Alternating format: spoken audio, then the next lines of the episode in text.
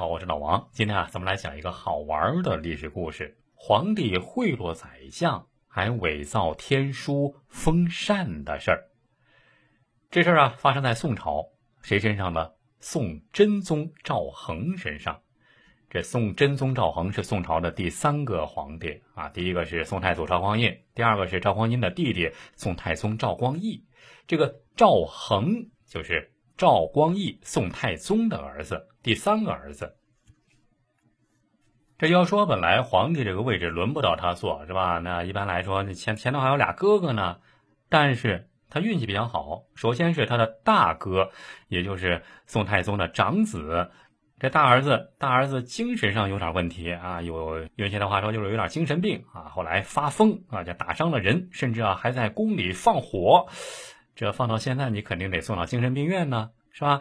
所以啊，这肯定当不了皇帝了。那二儿子吧，二儿子又突然得了一场疾病死了，那只剩下这老三了。于是啊，这皇位就幸运的落到这三儿子赵恒身上。据说赵恒刚出生的时候也是天生异象啊，红光满室，这满屋子都是红色的红光，不知道是不是着火了。而且啊，据说他左脚的脚纹，这人手啊手上有掌纹，这脚上呢也有脚纹。这脚纹，左脚的脚纹有一个字儿，什么字儿呢？天地的天。至于是不是这么奇特，那咱就不知道了。在历史上啊，这个宋真宗比较有名的事儿呢，呃，有两句诗是他写的，就是特别有名，一直流传到现在。就是“书中自有颜如玉，书中自有黄金屋”啊，这两句诗就是他写的。因为他当时啊，看到这天下举子纷纷前来来科考，来参加科考，非常高兴啊，就鼓励大家好好读书，只要能够读出来，这书中自有颜如玉，书中自有黄金屋啊，啊，就一直流传下来了。这诗是他写的。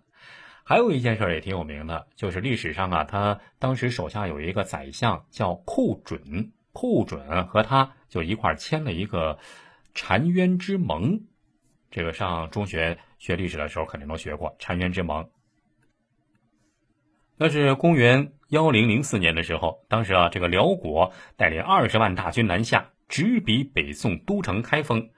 赵恒听说此事之后啊，吓坏了，吓得想跑啊。还好啊，当朝宰相寇准极力反对，寇准就站出来说：“不行，这陛下如果放弃京城往南边跑，那毕竟动摇人心，敌人肯定会趁虚而入，这国家就难以保全了。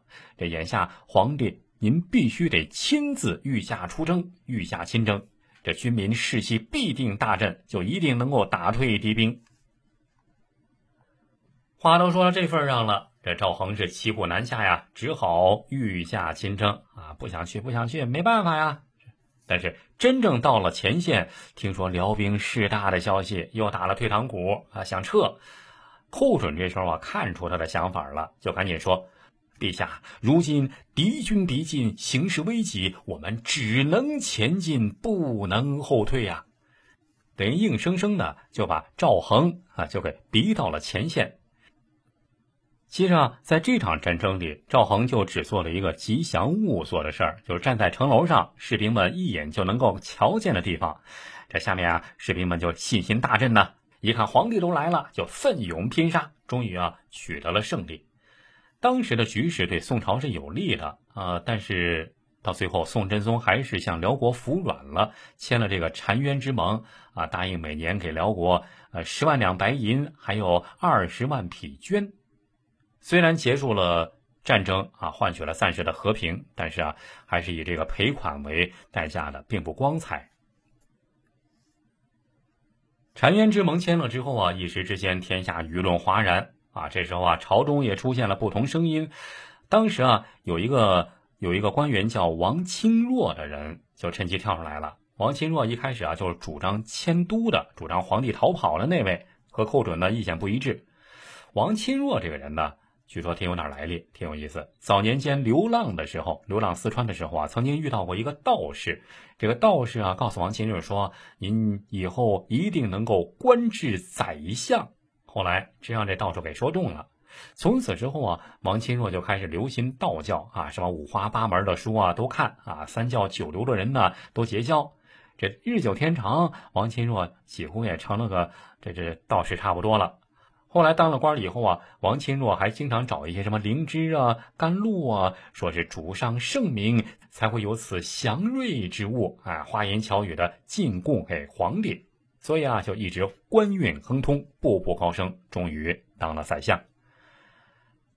因为这次辽国进攻的时候啊，王钦若就觉得这恐怕打不了辽国啊，如果打的话，肯定是肯定是一败涂地啊啊，所以才极力的鼓动皇帝迁都啊逃跑。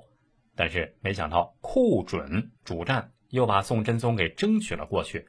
王钦若啊，就视寇准为眼中钉、肉中刺。现在一看，全国上下见朝廷签了澶渊之盟。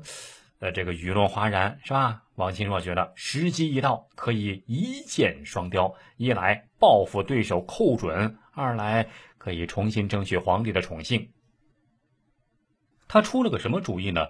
他出了个主意，让皇帝封禅，举行封禅大典，说这样的话就能四海归心，威震四方，还可以洗刷前耻，挽回民心。这封禅是什么意思呢？封禅呢，就是在古代呢称为祭天，这是古代帝王的最高大典。一般来说啊，只有什么改朝换代啊、江山易主啊，或者是天下太平啊，才可以封禅天地，就是向上天汇报啊，我重整乾坤的伟大功业，表示接受天命而治理人间。这一般来说啊，没几个皇帝能够做到这份上的，大概啊，古往今来只有六个皇帝。这秦始皇是第一个，后来还有汉武帝、汉光武帝啊，刘秀，还有唐高宗、唐玄宗，呃，这里面还有一个武则天。除了他们几个之外啊，就是这个宋真宗了。一般有点自知之明的皇帝都不敢去封禅。据说李世民有一次想去封禅，但是被手下的魏征骂了个狗血淋头，也不敢去封禅了。一般的皇帝啊都不会想这个封禅这种事儿。现在听王钦若建议他封禅，这宋真宗就有点迟疑了，说：“这无缘无故怎好封禅呢？”哎，不过王钦若已经想好了，马上就回答说：“陛下肯定是因为国家没有祥瑞，所以不便封禅。因为如果要封禅的话，那其中有一条必须得有什么祥瑞，是吧？但是自古以来，一切祥瑞几乎都是人为的。”什么河图洛书，肯定是真有其事吗？只不过是圣人所为罢了啊！要祥瑞那还不容易，咱们自己做一个就是了。只要陛下您相信，谁敢说半个不字？这番话呀，果然说的宋真宗动心了。但尽管如此，宋真宗还是有点不放心，因为他担心当朝宰相。不是寇准，寇准这时候已经被排挤出去了，是新上了一个宰相，叫王旦，也是很有威望。王钦若啊，就亲自出面做王旦的思想工作。王旦同是同意了，但是同意的很勉强。于是啊，宋真宗就决定亲自出马。话说这一天啊，他在皇宫里摆了一桌丰富的宴席，单独宴请王旦。这酒席之上，君臣二人是频频举杯，开怀畅饮，让王旦觉得满心温暖呢。酒足饭饱之后，宋真宗还拿出一个酒壶送给王旦，说：“带回家和家人同饮吧。”这王旦回家一看，打开酒壶，哪是什么酒啊？这酒壶里面装的整整一酒壶的全是珍珠啊！宋朝的珍珠特别值钱，据说当时啊，一斤珍珠价值是六百贯铜钱，也就是六百两银子，六十两金子，这还是普通的珍珠。而眼前这一壶啊，每一颗珍珠都是又大又圆的上等货色，有这么一壶珍珠，绝对能在当时开封城的黄金地段买上一座带花园的上好大宅子了。你看，这是皇帝贿赂宰相，听起来很荒唐，是吧？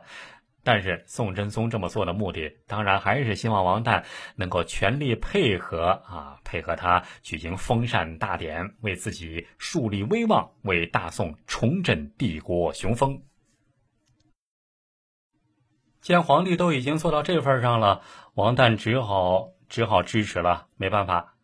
随后啊，赵恒就开始了他的伪造天书计划、伪造天书行动。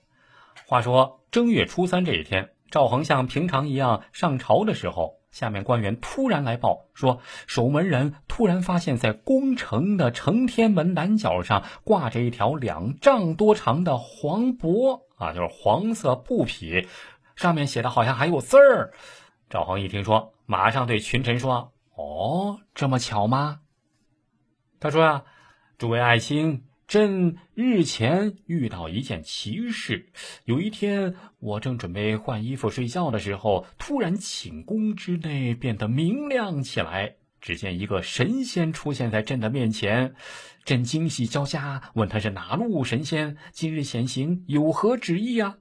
这神仙说。